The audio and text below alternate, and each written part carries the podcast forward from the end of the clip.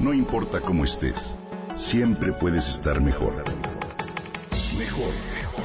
Con Reavivadas.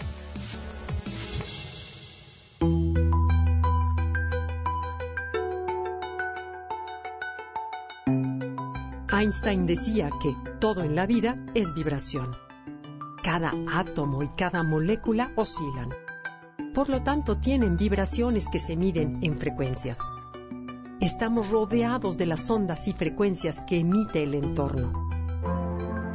Durante el siglo XX los físicos descubrieron que la materia es en realidad energía.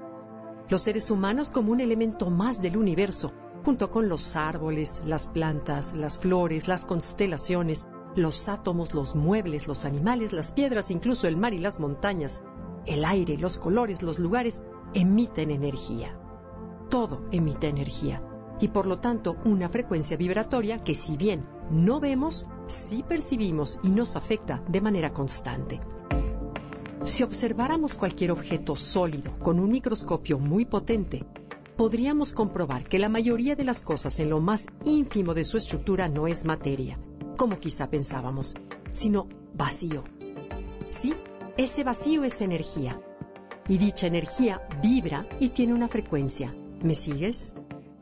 El significado de la palabra vibración, tal como lo usamos en la actualidad, tiene origen en los inventos del científico Nikola Tesla, quien patentó cerca de 300 invenciones y descubrió que absolutamente todo tiene frecuencia eléctrica y energía vibratoria. Somos seres eléctricos hechos de células que vibran rápidamente. Cada átomo en el universo oscila a diferentes velocidades. Todos nos conectamos e intercambiamos energía de manera constante. Nada está aislado de nada y nada está inmóvil. De hecho, la música, los rituales, los cantos, el sonido de los tambores, los rezos o la repetición de un mantra, la práctica de tai chi o yoga nos ayudan a entrar en un estado vibratorio que nos facilita conectarnos con el todo.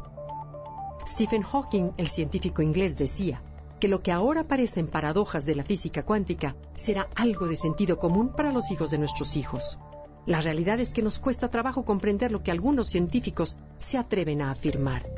Los pensamientos crean emociones y las emociones son energía en movimiento. Este movimiento genera una vibración y esta vibración manda información, señales eléctricas que enviamos incluso a distancia. Es decir, somos una gran antena que emite y recibe constantemente vibraciones electromagnéticas. Además, la salud de todos y cada uno de nuestros órganos contribuye también a nuestro nivel energético, el cual, por cierto, es medible. Cada momento del día, seamos o no conscientes, emitimos vibraciones ya sea de amor, enojo, aceptación, rechazo, en fin. Estas son variables tal y como lo es el estado de ánimo. Además, la energía que emanamos impacta e influye en las personas y siempre regresa a nosotros. No tengamos la menor duda, se trata de una ley universal. Esa ley es la que nos guía para cumplir o no nuestros sueños. Es por eso que el universo no nos da lo que queremos, sino lo que somos, lo que vibramos. Cuando cambiamos de vibración, cambiamos por completo la experiencia del mundo. Con tan solo agradecer de corazón las cosas, nos conectamos con lo que hay de bueno y de bien en la vida.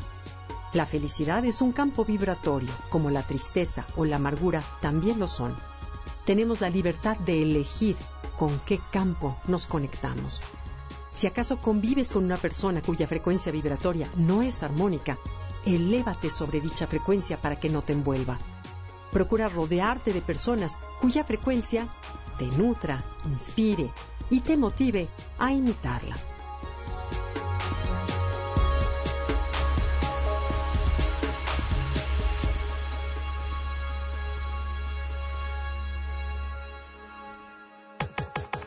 Comenta y comparte a través de Twitter. Gaby-Vargas. No importa cómo estés, siempre puedes estar. Mejor, mejor. Con Gaby Vargas.